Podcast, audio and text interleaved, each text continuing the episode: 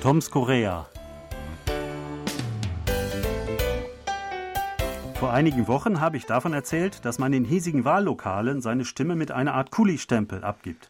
Das erinnerte mich daran, dass ich mal einen eigenen, auf mich personifizierten Stempel in Korea besessen habe. Im Laufe vieler Umzüge ging er irgendwann verloren und ich habe mir auch nie wieder einen anfertigen lassen. Aber damals brauchte ich ihn für irgendwelche wichtigen Dokumente, wo ich mit meiner Unterschrift nicht weiterkam. Nun ist mein Name zugegebenermaßen auch ziemlich lang und vor 15 bis 20 Jahren gab es immer wieder Formulare, wo so ein langer Name gar nicht vorgesehen war. Auch Sebastian hat ja vier Silben, das dürfte für manche Zwecke wohl zu lang sein. In dem Fall hat ein Stempel als Unterschriftenersatz große Vorteile. Heute werden Stempel nicht mehr so häufig genutzt, aber ab und zu doch noch. Sebastian, hast du auch so einen eigenen Stempel in Korea? Ja, tatsächlich habe ich auch so einen Stempel. Ähm, den habe ich anfertigen lassen für einen Wohnungskauf und das war sehr praktisch, weil man da wirklich unheimlich viele Formulare unterzeichnen muss und äh, das war dann mit dem Stempel ganz einfach, weil man jeweils nur den Stempel da drauf drücken musste. Aber für was anderes habe ich den nicht mehr benutzt und ja, also meine Frau verwahrt den und die passt drauf auf. Ja, ähm, und ähm, bei deinem langen Namen ähm, ist das ja auch eine große Erleichterung. Du müsstest sonst immer alles komplett unterschreiben. Ähm, Gibt es vielleicht noch eine andere Erleichterung?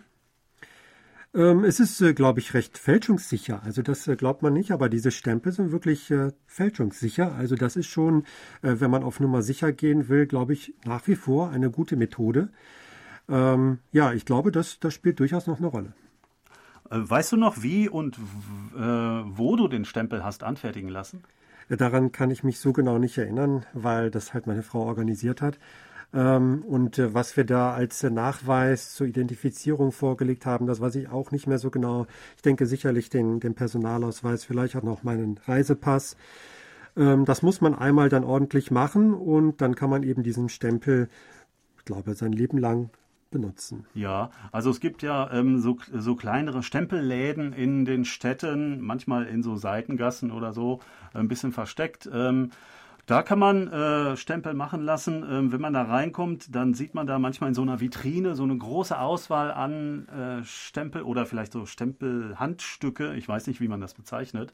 Ähm, in, äh, aus den verschiedensten Materialien. Holz äh, natürlich äh, sehr beliebt, aber auch ähm, irgendwelche Steine, Marmor oder Jade zum Beispiel. Metall gibt es natürlich auch. Plastik heutzutage natürlich auch.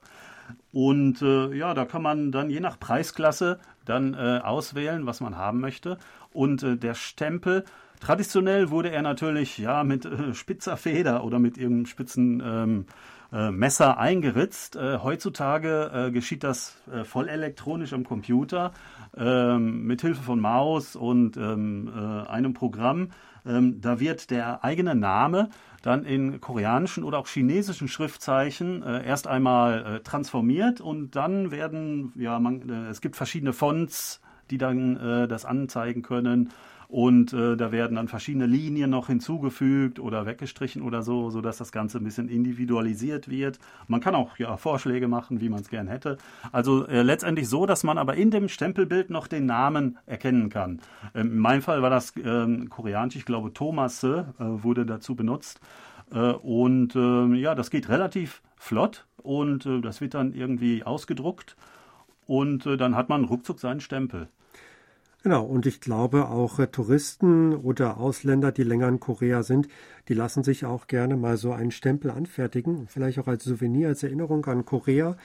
Ähm, deswegen gibt es auch, glaube ich, diese Shops in Itaewon, äh, da kann man sich also schnell mal so einen Stempel machen lassen. Vielleicht eine etwas einfachere Variante, nicht so aufwendig gefertigt, aber ähm, als Souvenir, glaube ich, auf jeden Fall geeignet. Ja, oder in Inzadong, da gibt es extra für Touristen äh, solche Stempelshops, wo man das äh, dann selbst machen kann. Also selbst so ein Messer in die Hand nehmen und dann seine Botschafter einritzen. Das ist dann nicht nur der Name, sondern natürlich auch irgendwas wie I love you für, für Pärchen äh, oder äh, irgendwas anderes, was man möchte.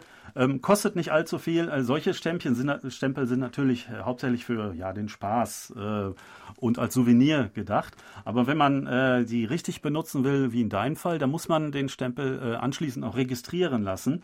Ähm, nicht in diesem Stempelshop, sondern richtig zu einem offiziellen Amt gehen. Es gibt ähm, ja so eine Registrierstelle für Stempel, wo dann ähm, wirklich pro Individuum ähm, ja ein oder mehrere Stempel registriert sind äh, und man bekommt äh, dafür auch eine Urkunde. Und ähm, ja, ich habe gehört, im Zweifelsfall sollte man die Urkunde auch mit dabei haben, damit man nachweisen kann, dass dieser Stempel wirklich äh, für mich persönlich gemacht worden ist. Genau, das muss alles seine Ordnung haben, denn der ersetzt ja die Unterschrift. Ne? Also das ist schon ein richtig offizielles ähm, ja, ähm, ja, Dokument kann man nicht sagen, aber ein richtig offizielles Werkzeug, um eben seine Identität nachzuweisen. Ja, es gibt äh, die gesetzliche Regelung, dass dort, wo ein solchermaßen registrierter Stempel äh, unter äh, ein Dokument gesetzt wird, gilt, äh, ähm, muss man es so verstehen, dass es der Wille des Besitzers dieses Stempels ist egal ob man selber oder vielleicht die eigene Frau diesen Stempel äh, nun äh, benutzt hat. Wenn man, ähm, wenn man äh, dagegen Einspruch erheben will, muss man wirklich be extra beweisen, dass man selbst gar nicht den Stempel benutzt hat und das äh, gar nicht wollte. Aber im, ähm, im Zweifelsfall gilt es halt für den Stempelaufdruck. Genau, wem das dann doch ein bisschen zu riskant ist, der, der setzt dann eben auf seine Unterschrift. Die kann ja keiner klauen. Aber das kann dann, wenn man, je nachdem, was man vorhat, kann das sehr aufwendig werden, wenn man dann ganz häufig, ganz, also wirklich Dutzende Male eine Unterschrift leisten muss für eine Transaktion. Und dann hat der Stempel eben doch Vorteile. Ja, manchmal sind diese Unterschriftenfelder ja auch sehr klein. Ich selber benutze dann nur den zweiten Teil meines Nachnamens, Re ähm, aus Platzgründen. Und ähm, bisher bin ich ganz gut damit durchgekommen und ähm, ich hoffe, Sie kommen auch ganz gut durch bis nächste Woche. Wir sagen auf Wiederhören, Thomas Kuklinski Reh. Und Sebastian Ratzer auf Wiederhören.